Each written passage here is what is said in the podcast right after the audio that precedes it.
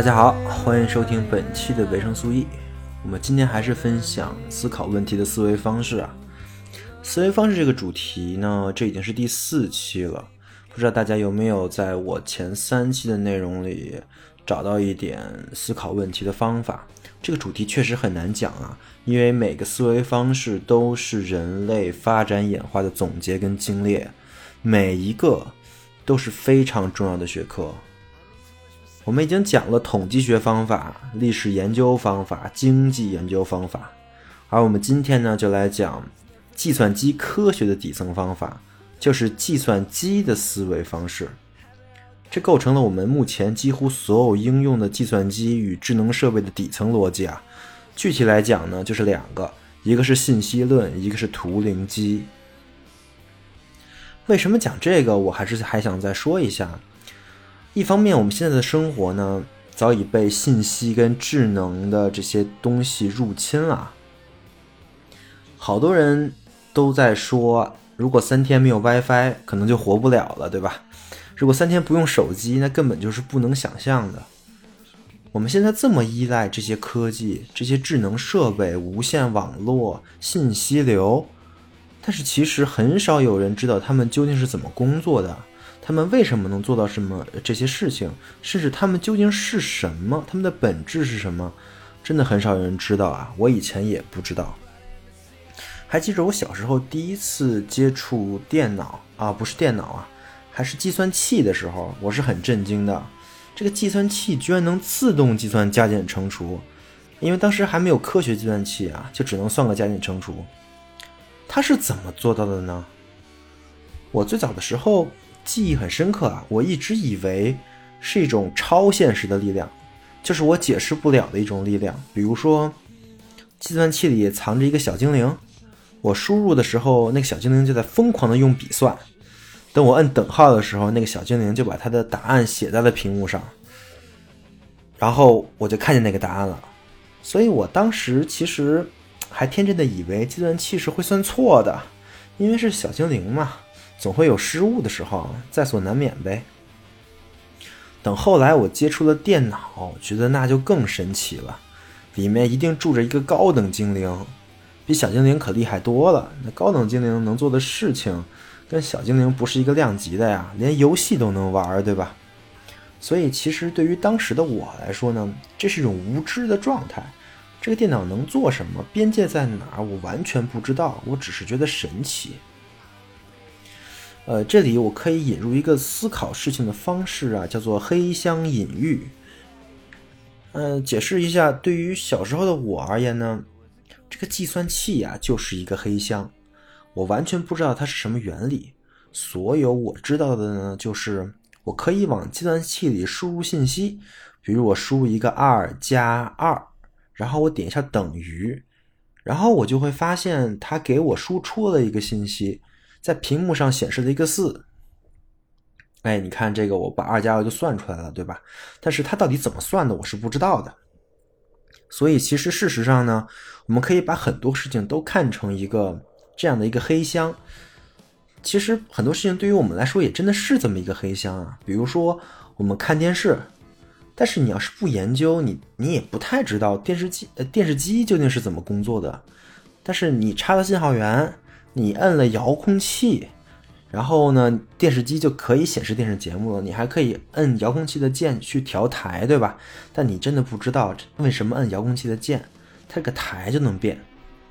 再比如说我们的大脑，就是我们现在不只是我们啊，全人类啊，所有人都不知道我们的大脑究竟是怎么运作的。呃，我们只知道呢，就是我们处理的信息。然后呢，我们进行了反馈，我们脑子里就算了这些东西，啊，包括电脑也是啊，信息内部计算返回信息，这就是整个黑箱能带给我们的东西了。所以这就又引入了两个词，一个是信息，一个是计算。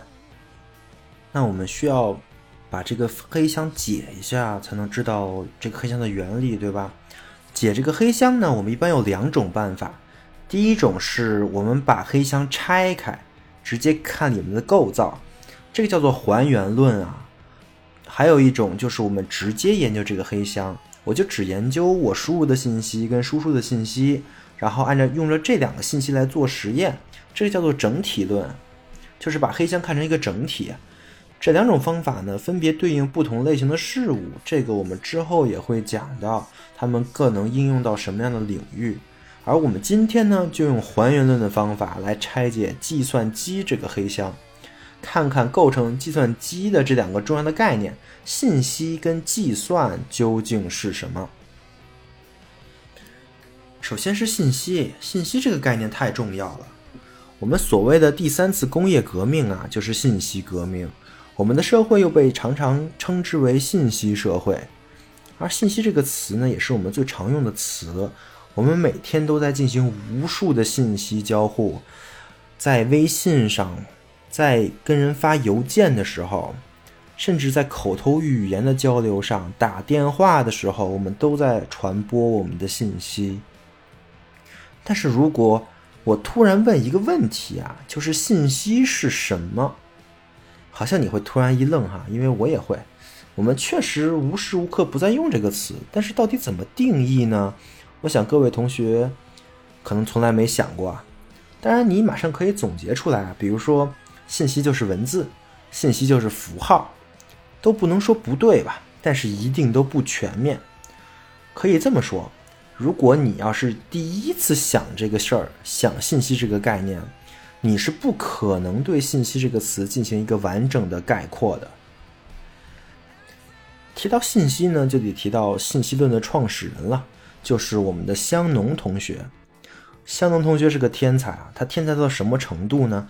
就是他在一九四零年写的信息论的相关的论文，提出的信息论的相关的概念跟解法。直到今天，我们的网络、我们的光纤、我们的手机信号、WiFi、4G、5G 这一系列的东西，用的还是完完全全的他那套的公式来做的，这可厉害炸了！你想，一九四零年还在打二战呢，香农同学就把他就把咱们现在信息社会所必须的这些基础都搭好了，而且很多公式呢，很多概念，甚至编码的过程，香农同学都是靠。直觉猜的，最后我们不断验证了香农的直觉的正确性啊。另外再说一点，就是他的硕士论文，听好是他的硕士毕业论文啊。我想，呃，各位听众肯定硕士毕业的有很多呀，大家都想一想自己的硕士论文写的是啥。他的硕士论文，一呃这篇文章叫做《继电器与开关电路的符号分析》啊。是他用布尔代数优化并分析了开关电路，这这这奠基了什么呢？它奠基了整个数字电路的理论基础。什么是数字电路？我马上会讲的。你要知道，我们有个专业叫通讯工程，这个专业就是在研究这些东西的。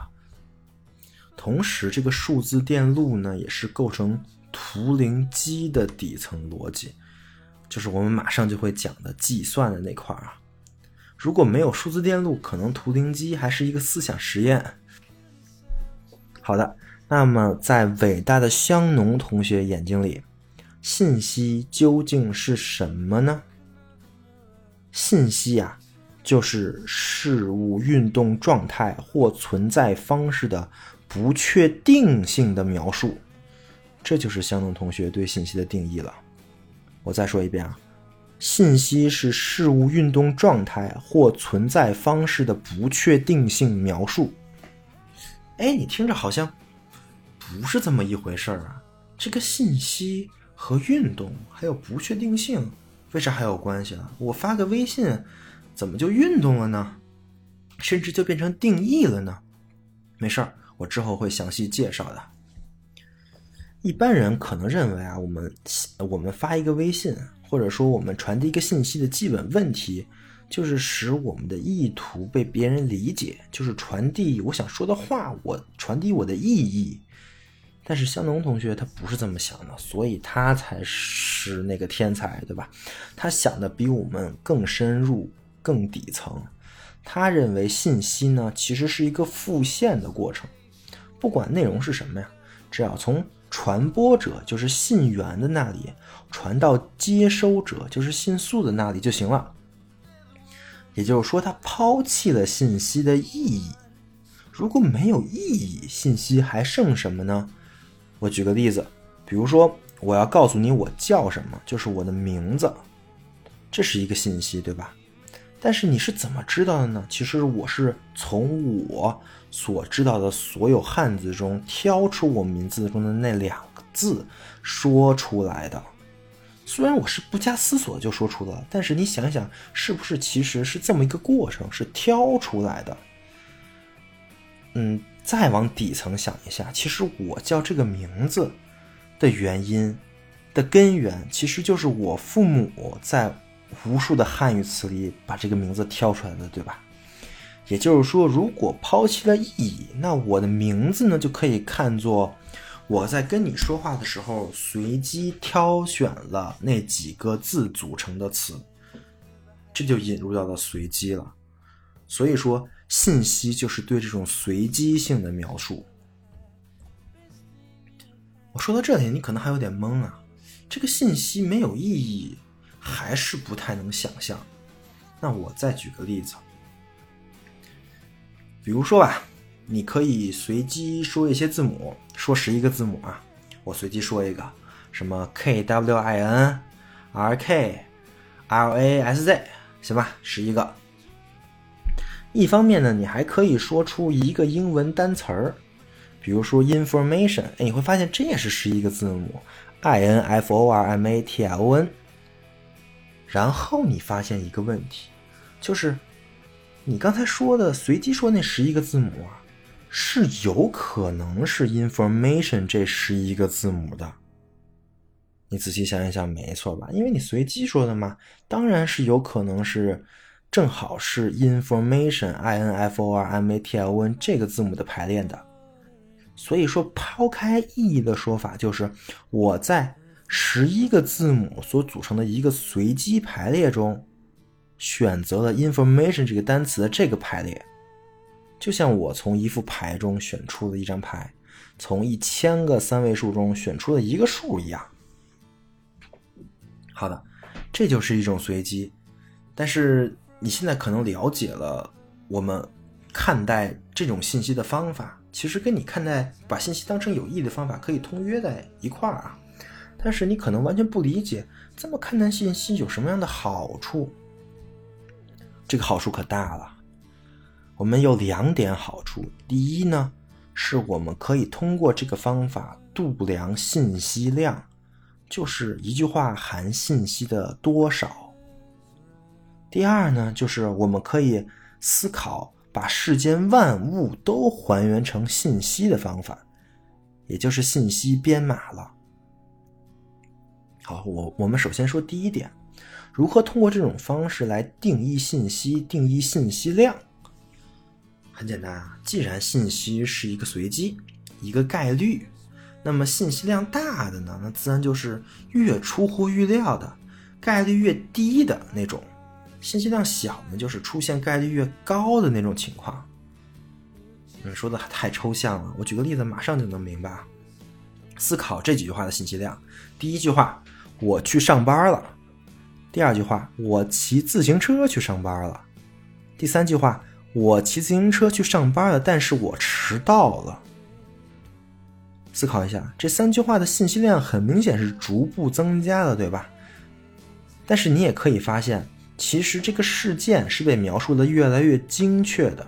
什么叫越来越精确？这个精确，也就是说越来越出乎意料，出现的概率越来越低。仔细想一下，这三句话其实是互相包的。第一句话的所有情况里，第二句话是第一句话的一个特殊情况。我去上班了，我骑自行车去上班是第一句话我去上班的特殊情况，这可以理解吧？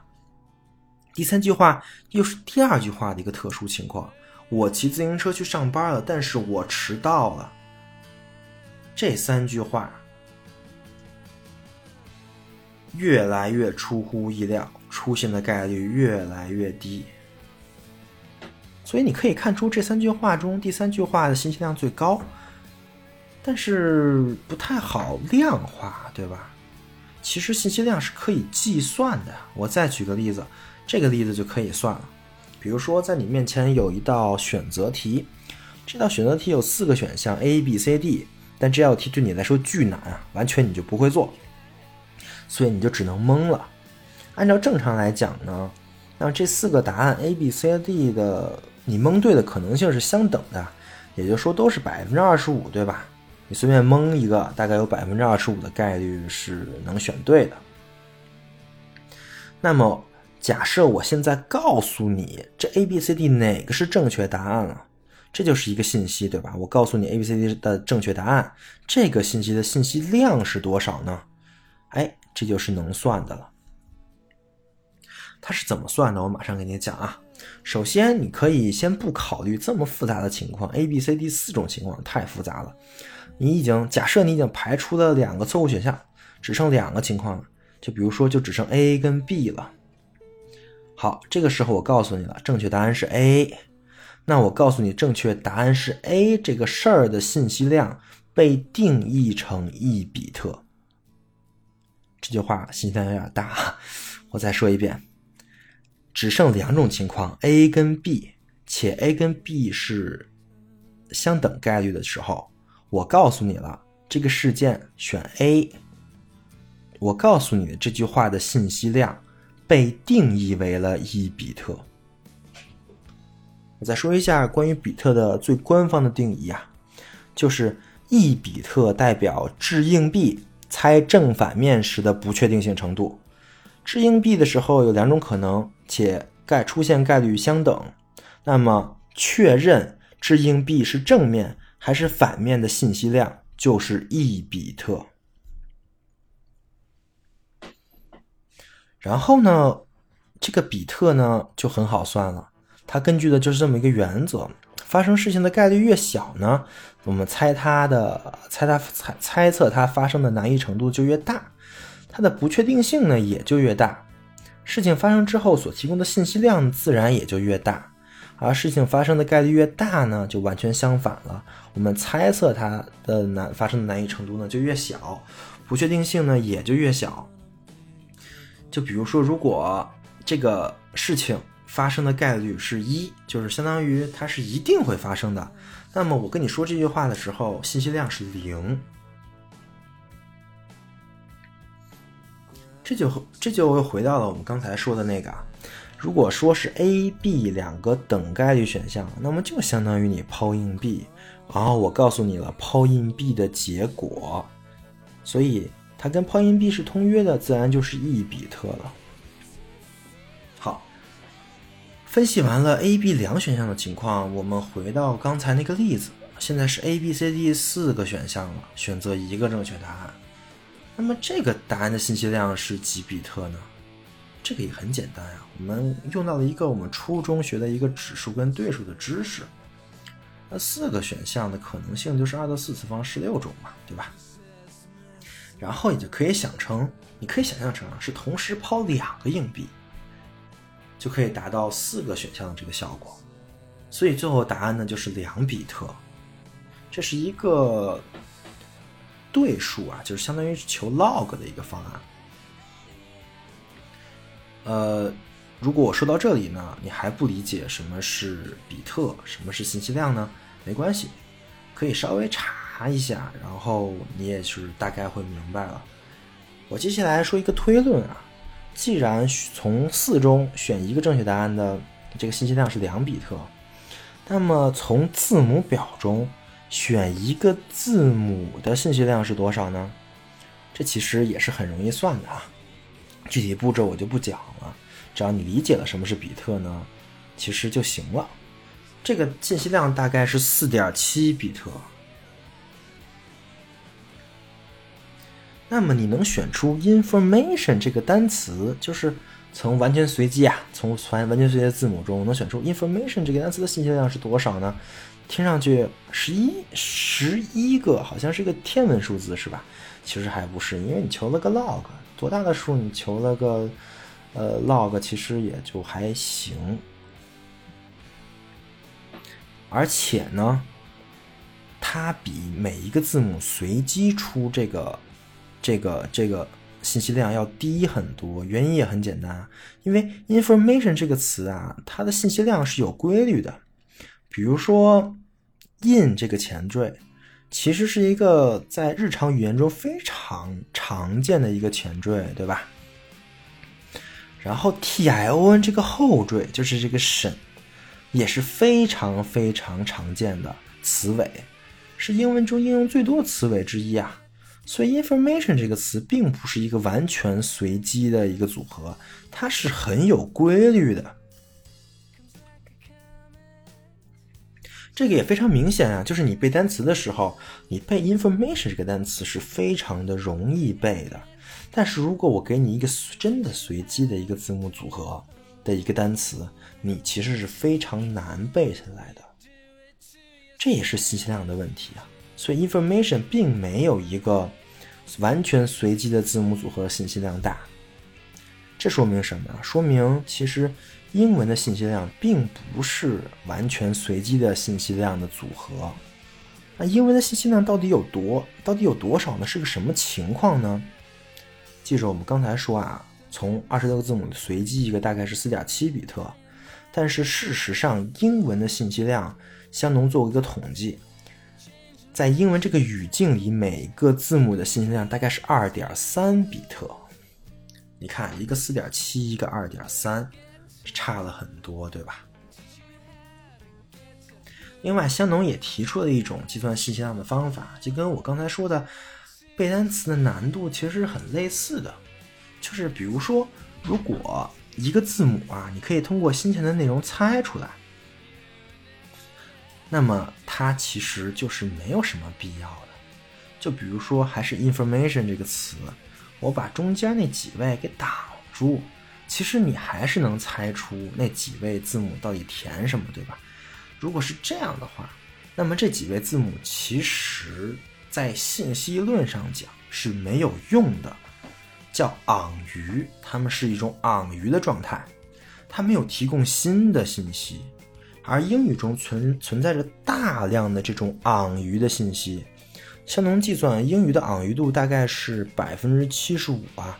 也就是说，包含一条一一条包含一千个字母的英文讯息，其实呢，只有百分之二十五的那些字母是真正有用的，剩下的都是昂余。说到这里，我觉得信息量这个概念我讲的应该是差不多了。我们用比特来判断到底有多少信息量，我们还讲了信息量并不是一个完全的随机，尤其是在语言里面的。但是这一切的一切都基源于信息量，就是衡量信息不确定性的一个度量，而这个概念确实是跟我们日常所说的信息量这个概念是高度相符的。我们刚才也用了很多例子做了佐证，比如说我背单词的难易程度，跟我把一些字母遮起来还不影响这个单词的意思的这个情况。呃，通过这个我还可以扩展一下，比如说一个人啊，他总是说一些陈词滥调，说一些别人都知道的东西，那么他提供的信息量呢，其实就是很少的，对吧？但是我们现在的核心呢，回到那个比特这个概念，为什么？因为它非常的重要啊。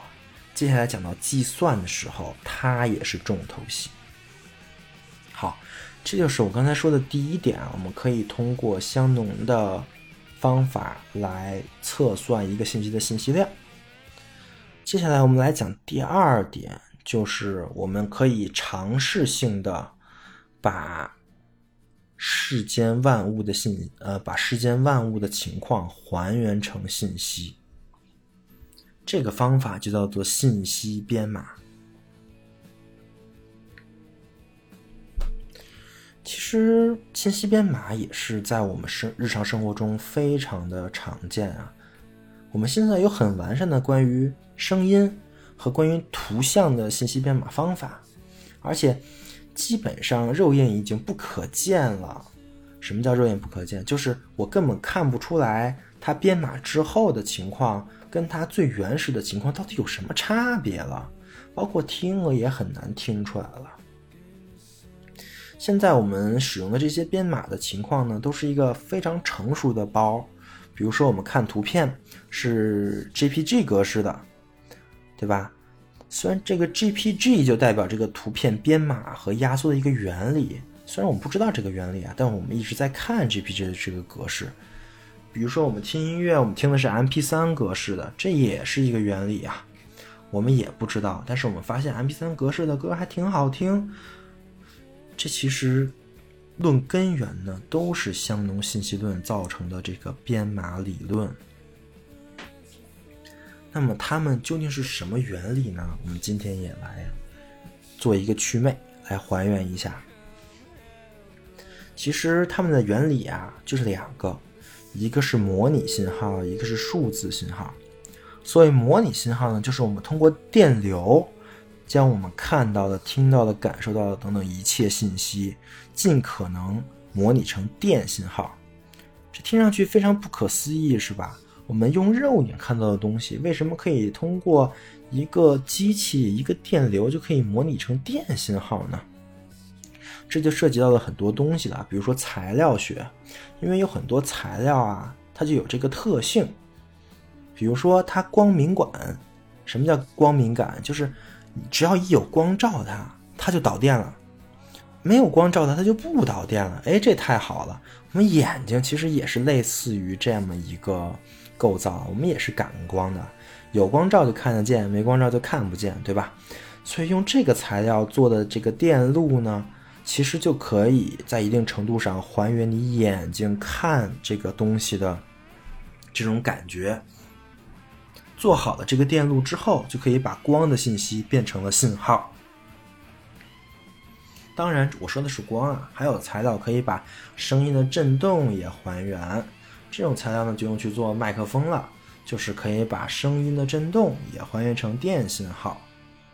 我们现在用的就是我现在录音的这个麦克风啊，就是把我的声音还原成了电信号，对吧？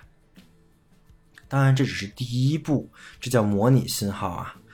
模拟信号，把它还原成信号之后呢，我还需要再有一步，就是把这些信号还原成数字信号。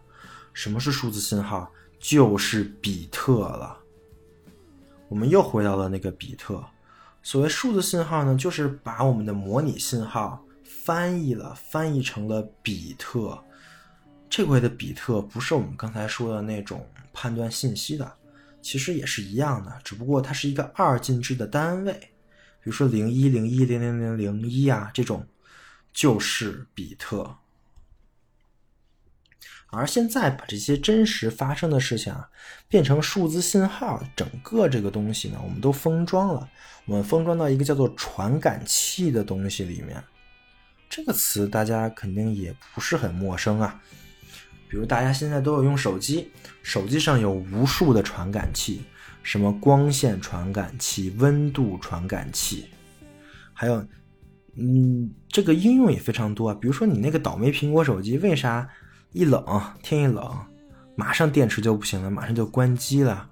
并不是电池真的不行了，而是温度传感器把冷这个信号传递给了手机。它识别到冷，然后把它变成了一个电信号，然后手机就收到了这个电信号，就触发了设定好的程序。苹果这个程序比较保守，因为它希望保护你的电池，所以呢，它就直接关机了。还有一个应用最多的传感器呀，就是摄像头。这个女同学肯定天天都在用啊，尤其是前置摄像头，对吧？我们拍一张照片，其实就是摄像头里面有一个感光器材，那叫 CMOS。它感到光之后，电流导电，把你的整个图片还原成了一个电信号，然后再由 CPU 进行处理，进行算法还原，最后显示到了你的手机屏幕上面。当然，这两门技术啊，数电跟模电是非常的难的。如果现在听的各位里面有电气工程师，或者是学 Double E 啊，学这方面的一个同学吧，肯定是对这个非常的熟悉，因为都是他们专业课。我一个学金融的，在你面前讲这些，是有点班门弄斧了哈。但是呢，我也必须讲，因为不讲明白这些东西呢，我很难讲接下来的东西。因为到此为止，我们才把我们真正在市场日常生活中亲身所感知到的这些东西，光、热、声音、触感等等等这些吧，我们变成了数字。当然是不关这些这些感知材料，我们自己的语言、文化这种东西呢，我们也能变成数字。这具体怎么变呢？其实这个比那些需要用传感器变成数字的东西要简单的多呀。举个例子啊，有一个码表叫做 A C A S C I I，这个翻译成中文就叫美国信息交换标准代码。它是个表啊，这个表就把所有二进制的数字跟英文字母就联系在一起了，它构成了一个编码的标准。比如说，我举个例子，一个二进制的数字零一零零零零零一，就代表了大写字母 A。为什么代表？因为我规定的，它就代表大写字母 A，可以吗？零一零零零零零一。然后我们回到刚才说的比特这个概念，其实零跟一，一个二一个二进制的数字，其实就符合一比特的那个标准。因为它就是在零跟一之中选了一个，对吧？所以它其实就是一比特。那么零一零零零零零一这个这个这个数字其实是八比特，对吧？然后我们用了八比特的一个数字代表了 A 这个字母，所以这个 A 其实它整个的信息量是八比特啊。哎，你会发现。我们原来说一个信息一个字母是大概五比特的信息量，对吧？但是在这个编码表里，这个 A 占了八比特，比五比特还要多很多，是吧？但不过也行了，其实一个比特真的非常小啊。它有多小呢？我给你举个例子啊，八比特就是一个字母渣，它被称为一个字节，也很好理解嘛，对吧？因为它就是一个字母嘛。一个字节呢是一 B，这个 B 呢是那个字字节的那个 B，就是 byte，不是比特啊，是字节跳动的那个字字节的那个 B。一千个字节叫做一 KB，哎，听到这儿是不是有点熟了？这 KB 这个概念是好像是比较常经，比较比较常听过哈。啊，那一千个 KB 呢是一 MB，是不是又熟了？一千 MB 是一 GB，现在咱们的 U 盘啊，大概都是 GB 这个级别，对吧？而我们的硬盘呢，就是一千个 GB 这个级别，是一个 TB。比如说现在我们用百度网盘嘛，给你好几千个 GB，其实都是这个东西，本质上都是香农定义的那个信息量的最小单位一比特拓展来的。一 TB 是多少比特？当然你自己算一下就可以了，非常简单啊。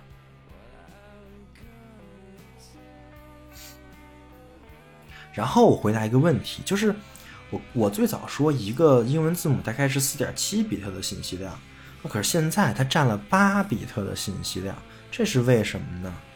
因为除了字母之外，我们还有好多其他必备的符号需要用零一这种二进制的模式表示，所以呢，按照美国这个标准信息交换代码的这个编码要求，我们就规定了一个字母。是八比特，那这说明什么呢？说明其实是有很大的优化空间，对吧？因为事实上，一个字英文字母的信息量，相当算过了，就是二点三比特嘛。然后现在是八比特，也就是说，任何的这种八比特的信息，我们都可以想办法把它压缩到二点三比特左右。所以，我们就有各种各样的编码方法，尽可能做这个压缩。一方面呢，它可以减少我们的硬盘的占用量；另外一方面呢，它可以使我们的传输速度加快。这就是香农另外一个非常大的贡献了，就是它对信息传输编码这块也有非常完善的论述，也讲了非常多的编码的方案。当然，这个东西再说大了，其实就非常的复杂了。我们也不太需要，因为我们做到了这一步，我们就明白了，我们的所有语言、我们的感受，包括热、冷、光、声音，我们都可以还原成了比特。好，那我们马上就会说一个概念了，是不是万物皆比特？什么意思呢？首先，比特就是信息单位，对吧？所以说，所有被还原成信息论概念信息的这些事物，都能被还原成比特。信息论概念信息，我刚才说过定义啊，我重复一遍，就是信息是事物运动状态或存在方式的不确定性描述。哎，你这么一听，这个事儿可就真的大了。事物运动状态跟存在方式，那不就是这个事物本身吗？现在我们构成了这个世界的所有粒子，不都是在运动的，对吧？所以啊，有人说过。从我这个其实我也是从信息论的课本上看的，就是组成这个世界上呢是有三个东西的：物质、能量和信息。而物质跟能量呢都能表示成信息，也就是最后都能还原成比特。这就是所谓的万物皆比特。当然，万物皆比特这个概念并不是我提的啊，是一个非常牛的物理学家叫做惠勒提出来的。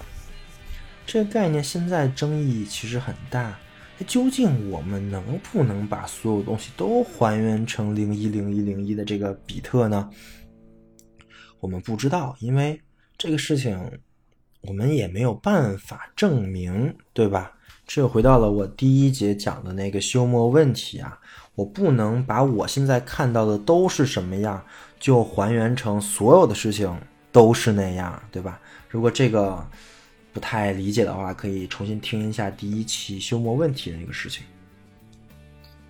所以，究竟是不是所有东西都能还原成比特呢？我们不知道，但是我倾向于是的。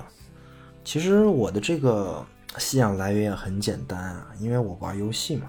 你看看游戏的发展就行了。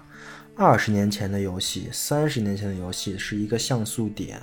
我们控制一个像素点在玩，比如说超级马里奥啊、第一代啊这些。然后你再看看最近的游戏，包括那些 VR 游戏，这个还原的真实度已经真的是非常非常的真实了。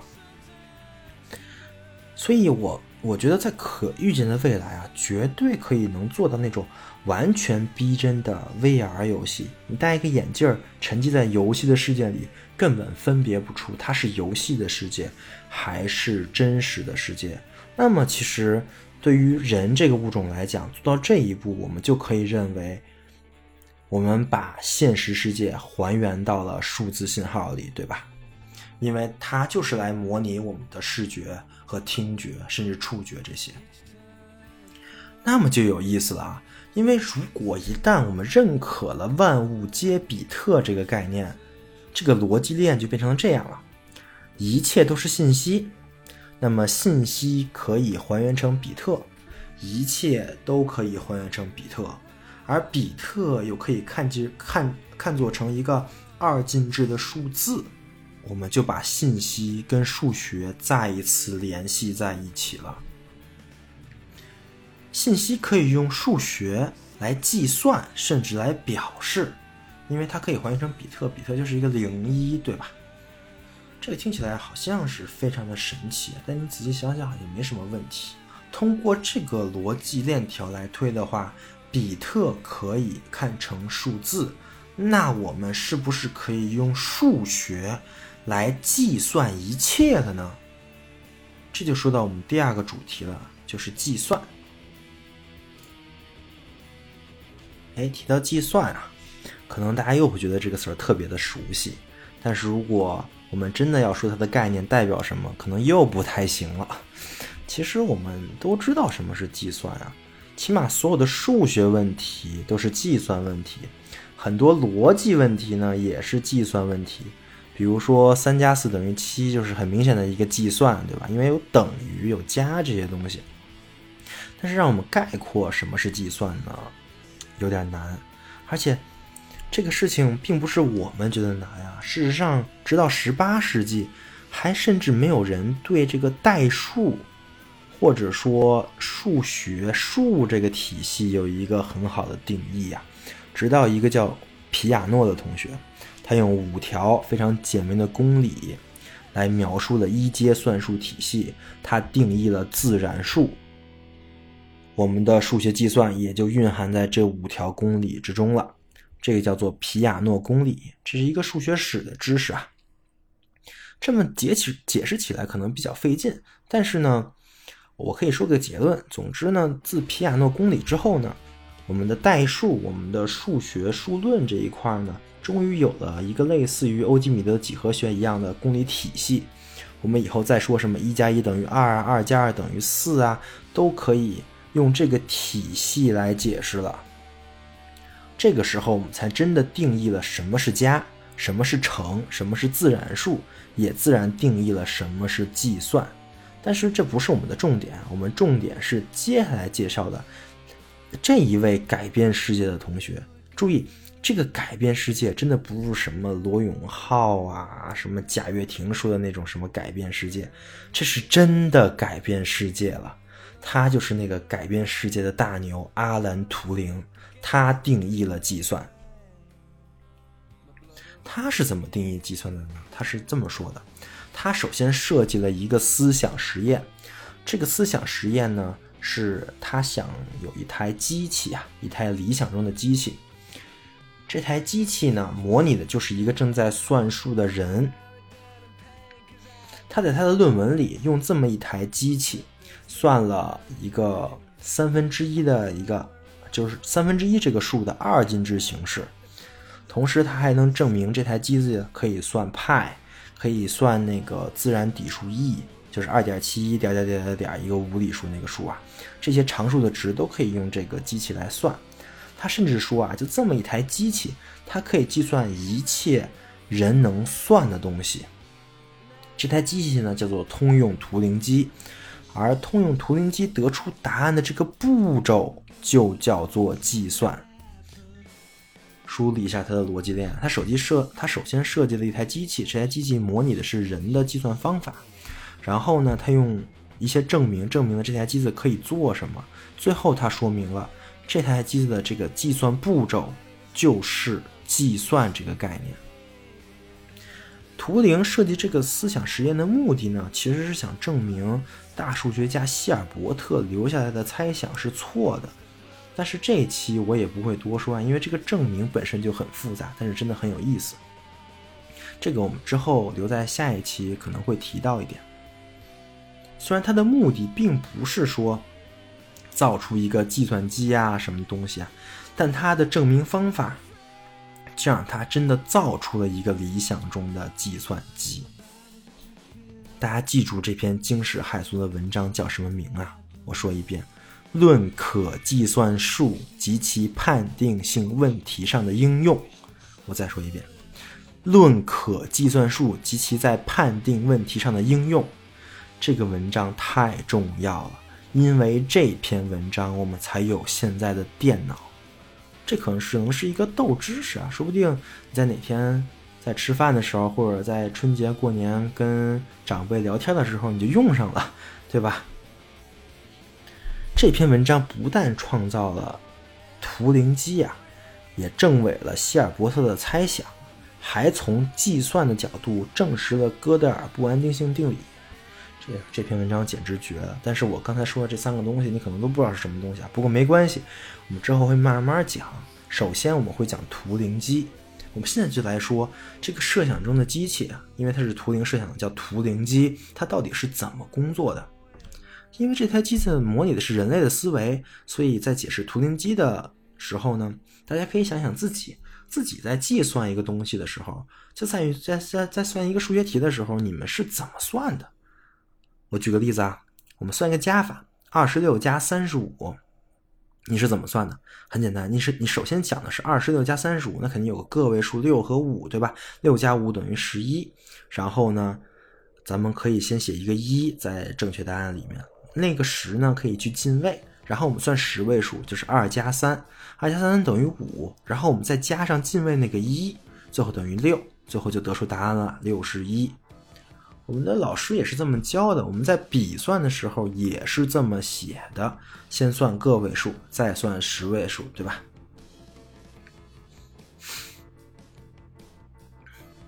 注意你的计算步骤，我提存，我提纯一下啊。第一步算个位数，就是两个十以内的数；第二步也是算两个十以内的数；第三步呢，就是处理第一步留下的那个位数，在你脑子里缓存的那个进位，就是六加五等于十一啊。但是那个十你是缓存下来了，你没有把它写进答案里。然后你在算十位数的时候，把那个给放进去了，然后再做了一个加法。哎。这个图灵机就是完全用这个方法算的。图灵机呢，包括以下这么几个部分：第一，有一条无限长的纸带，因为是思想实验嘛，所以无所谓嘛，只要你可以设想它是无限长就无限长。啊，咱们现在当然是有限了，现在相当于是咱们的内存和咱们的硬盘就是那个无限长的纸带。那纸带上被分成了一个个相邻的格子。格子上呢，就可以写上至多一个字符。什么叫字符啊？比如说六加五等于十一，那六就是一个字符，五就是一个字符，加也是一个字符，对吧？第二呢，就是有一个字符表，这个字符表里呢，就是字符的集合。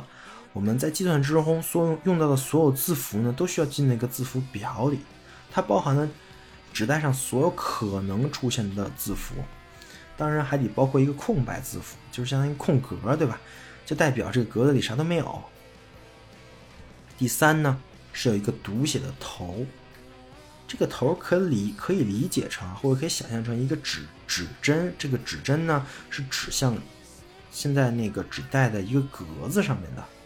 这个指针它有读取、擦除跟写入三个用处。它可以随意的读取一个格子里的数，或者把那个数擦掉，或者在那个格子里填一个新的数。它除除此之外呢，还可以往左往右移动这个头。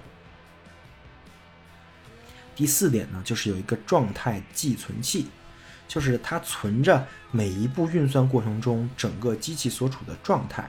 这个状态是什么概念啊？就是运行或者终止。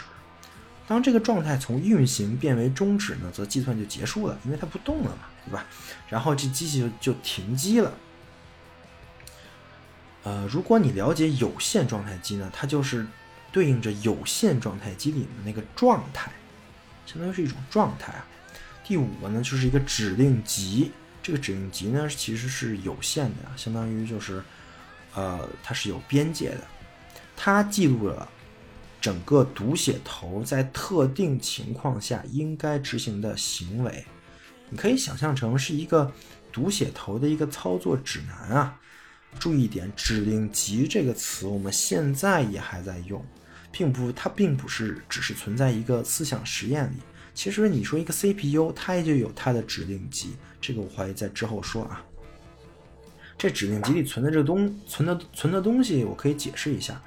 它是类似于这种东西的，比如说，当你身处编号在五十三的格子，并看到其中内容为零时，把其擦除，改写为一，并向右移一格。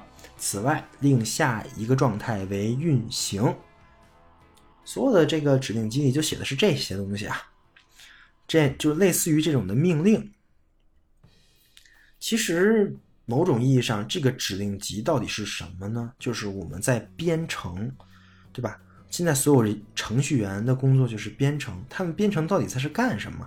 就是在写这个指令集。其实还类似于，就是老师告诉我们，加法呢就是掰手指头，二加二就是你先掰出两个指头，再掰出两个指头，然后你一看四个指头，最后最后就是得四，其实就是这个指令集啊，一样一样。好，我们现在分析一下图灵机是怎么算二十六加三十五的。首先，它有一个纸条，纸条上有很多空白的方格，对吧？可以在方格上写着二十六、三十五。注意，这个二十六其实是二和六占两个方格，三十五也是一样的。你一次处理一个方格内容就行了。然后你给它一个定义是加法，这个加法写在指令集里头了，就是两个符号数字加和嘛，超过十就会存一个数字一。剩下的写在这个纸条里就是正确答案了。第三点呢，就是开始计算，对吧？你先读取那个六记下来，然后再读取那个五记下来，然后调到那个纸带空白的那个地方执行加法，写写出六加五的答案，然后再去记十位数那两个数，再再执行那个指令集，再填答案。然后做完这些事情呢之后，把状态值为停机，然后机器上的那个纸袋上就显示出了正确的答案。这听上去图灵机是不是很简单啊？而且听着好像也挺有局限呀。最大的局限就是这台机子听上去好像只能算数，算不了别的，对吧？最多也就只能做成个计算器。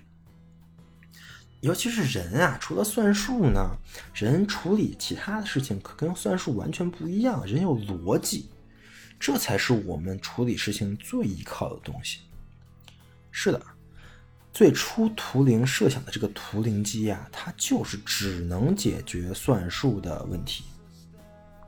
但是呢，早在图灵之前，大哲学家罗素跟怀特海所著的《数学原理》这本书，已经尝试将我们思考问题的逻辑通约在算术这个问题里面了。罗素，我第一期也提过啊，罗素就是维特根斯坦的老师。二十世纪非常非常非常厉害的一个大哲学家，他是怎么通约的呢？就是他认为逻辑也是一种算术。这个在哥德尔之后的一些证明里面是更显著的呀。他甚至完成了整个这个构想，在他的证明里，所有的这些集合论啊，包括数理逻辑的问题。都可以转化为数列的问题。他证明了呀，什么集合论啊、形式系统啊这些东西是跟皮亚诺算术公理的那个公理体系是等价的。相当于只要在皮亚诺算术公理的里面算出值，那么集合论、数理逻辑这些逻辑问题也就算出来了，这就很厉害了。还记得我们在讲信息论的时候说的那个编码表跟把万物还原成比特吗？既然它能把万物还原成比特，我们又可以用哥德尔的想法把逻辑跟数学连起来，那么万物是不是都可算了？我总结一下，因为香农和信息论，我们可以把一切转化为信息，信息又能用比特表示。比特同时呢，又可以表示为二进制的数字。又因为图灵和哥德尔，我们把一切计算过程呢都做成一台机器。这现在还是一台理想中的机器啊。这台机器是能算数学问题的，因为哥德尔呢，它能算数学问题，同时它就可以处理逻辑的计算。这说明什么？这个厉害炸了！说明我们的世界真的是可以算的。而我们现在，现在，现在社会就是在做这个事情。我们在用我们的计算机模拟这个世界的一切，而香农跟图灵就是这一切的基础。这就是我的这个主题啊！我们的一切都是两位天才的遗产。好。回到我们播客开头那个黑箱隐喻啊，经过这期播客，我想大家应该都对这个黑箱祛魅了。整个黑箱的结构呢，我们大概也都了解了。图灵机就只是一个思维实验啊，但是真正的机器确实是跟图灵机一一对应的。这是冯诺依曼跟图灵分别提出来的。我们可以说，他们两个都是计算机的发明者。只不过呢，整个现在的计算机对于图灵所说的那个纸袋做了一个优化，就是用内存跟硬盘这两个东西替代了那个纸袋。内存就是存短期需要的那些信息，用于存储那个计算的中间步骤的；硬盘就是存长期的信息，就是黑箱中的输入跟输出的信息，我们都存在在硬盘上。剩下的就跟图灵机的构想完全一样了。那个现在炙手可热的职业程序员啊，我们刚才也都说了，他们就是编写图灵机的那个指令集的。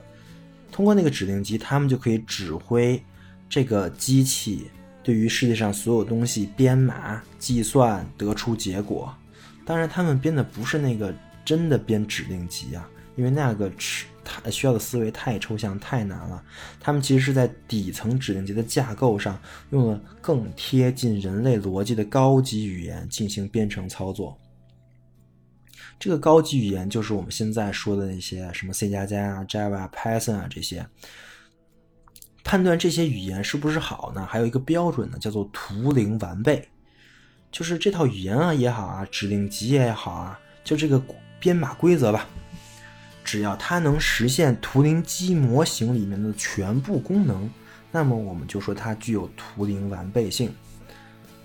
当然，图灵完备其实是很好达到的。当今所有主流的编程语言，就刚才我说的 C 加加、Java、Python 啊，还有等等等吧，全都是图灵完备的语言。图灵完备这个概念可以帮助各位同学更好的理解图灵机。有一个很简单的图灵完备的语言，叫做 BrainFuck 语言。听这个名字好像就有点奇怪啊，因为它就是为了理解图灵机而存在的。事实上，它没有什么意义。它这个语言呢，就这么几个操作。我详细讲一下啊。大于号，大于号呢就是这个指针向右移动一格；小于号呢就是指针向左移动一格。加号呢，就是使指针当前数值、当前格的数值加一；减号呢，就是使指指针当前的数值格数减一。点儿呢，就是把当前的格数的数值按照那个刚才说那个编码表的数输出到终端。呃，逗号就是从终端接收一比特的数据，存在那个字母字码呃字码表里面的当前格里。然后还有两个括号，一个是开始，一个是结束。哎，你感觉感觉这个语言就跟原来玩那种格斗游戏的搓招一样，好像什么上下左右 A B A B 这程序就写出来了。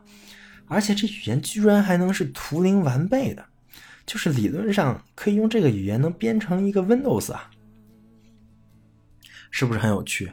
但事实上，这个语言确实是有很多人在研究。我们最大的开源的社区 GitHub 上面就可以找到很多这种语言写成的有意思的项目，那代码真是大开眼界了，真的是上下上下左右左右 A B A B 啊！它为什么是图灵完备的呢？因为这个语言它就模拟了图灵机的所有操作，这是非常有意思的地方啊！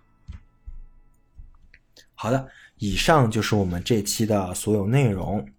在这期里，我们十分的乐观啊！我们把万月，我们把万物还原为了比特，又把比特呢变成了数学，再用图灵机呢把这些数学给算了，最后得出了万物都可算的结论。其实这个结论算是一个哲学结论啊！以前在古希腊就对万物是否都可算这个事情有很多的讨论，但是在下一期呢，你就会明白了。就跟我第一期讲的那个万物皆可回归的这个概念，其实后面你发现它全都是坑一样。万物皆可算这个概念从本质上也是错的，而且是完完全全的错的。不管是人类还是图灵机，都有它不能算的东西，也有它不能证明的东西，而这个边界已经被证明了存在，且没有办法超越。所以下一期我们会讲复杂系统跟人工智能。好的，那我们下一期再见。